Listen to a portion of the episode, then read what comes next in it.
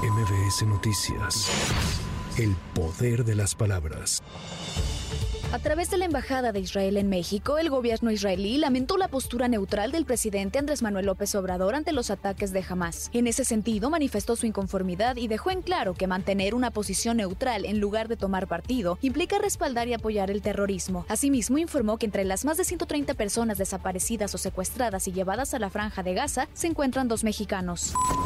La Secretaría de Salud de la Ciudad de México se declaró lista para hacer frente a la influenza y COVID-19 durante el otoño e invierno. En conferencia de prensa, Oliva López, titular de la dependencia, informó que a partir del lunes 16 de octubre comenzará la vacunación simultánea contra estas enfermedades, para lo cual habrá una disponibilidad de 2 millones de dosis, de las cuales 800 mil estarán en los servicios de salud de la ciudad. Además, dio a conocer que actualmente no hay hospitalizados por estos padecimientos. Y seguimos haciendo el monitoreo y la identificación de casos graves que afortunadamente después del exitoso modelo de vacunación de la ciudad, pues prácticamente no tenemos casos graves, no tenemos ningún hospitalizado.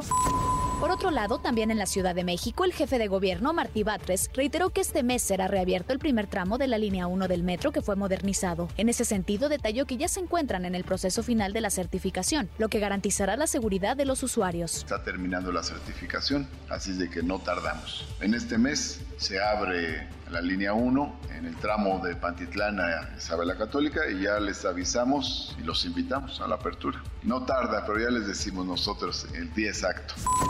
El partido Movimiento Ciudadano anunció que el próximo 21 de octubre emitirá la convocatoria para el registro de las personas precandidatas a la jefatura de gobierno de la Ciudad de México. Cabe señalar que los aspirantes deberán reunir un total de 20.000 firmas cada uno para poder participar. No obstante, se reiteró que el partido no irá en alianza con el PAN, PRI y PRD.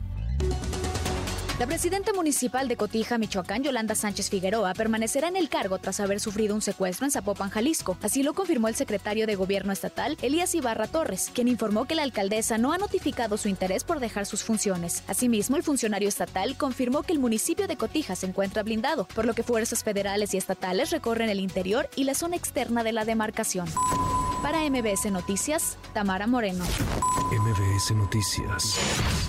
El poder de las palabras.